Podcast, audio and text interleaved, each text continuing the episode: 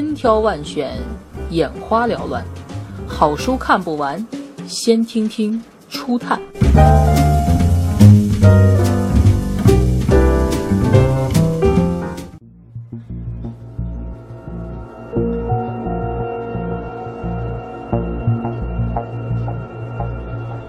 鼠疫》，《鼠疫》是法国作家阿尔贝·加缪创作的长篇小说。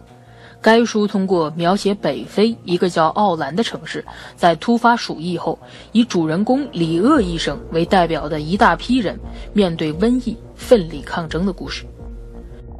里厄医生在很大程度上就是作者本人，一个早已对生活不抱幻想的人，所以他能始终以客观冰冷的语言。来描述这场灾难，但是在实际行动上，他是一个富有牺牲精神的英雄，关心公众健康，为之日夜操劳，这是加缪的人道主义信念。在荒废的生活面前，要反抗，而且要拯救大多数人的苦难。新闻记者朗贝尔因为公事被困在这个城市，他总觉得自己是外乡人，不应该困在这里，但是最后。他选择了留下来。鼠疫结束，城门打开，朗贝尔却没有迫切想和爱人相拥的激情。他感到鼠疫结束的太突然，因此欢乐就会成为一种无法辨别其滋味的东西。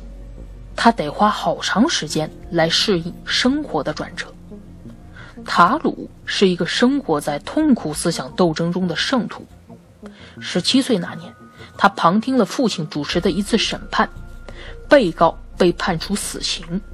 塔鲁认为，他们以他们所认定的罪行判处另一些人的死刑，然而他们没有这样的权利，他们在谋杀。但他也想不出更好的解决办法，于是他选择了自我流放，用这种盲目的顽固态度作为对荒谬生活的反抗。科塔尔和格朗。代表了鼠疫中的两种普通人。科塔尔犯了罪，带着恐惧，他一度自杀未遂。鼠疫使每个人都感到恐惧，这让他感到宽慰，甚至兴奋。大家一起对一件事情恐惧，要比他一个人面对恐惧轻松得多。所以他在鼠疫最猖獗的时间里异常活跃，出入社交场所，参加志愿防疫组织，走私稀缺商品。但是在鼠疫要结束的时候，恐惧又使他回到鼠疫前的孤独状态。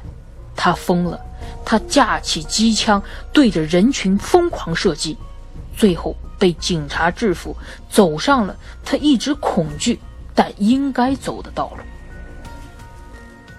格朗一直是个小人物，生活的不幸一直碾压着他，鼠疫的到来无疑是雪上加霜。他默默无闻、任劳任怨地工作着，同时，他还有着自己的小小梦想，就是写一部让出版商在办公室里脱帽致敬的书。在对这部小说的解读中，很多人愿意从加缪写作的真实背景解读：第二次世界大战期间，身在法国南部的加缪无法与亲人通信，从而陷入孤独和对法西斯的憎恨中。于是，鼠疫成了法西斯的隐喻。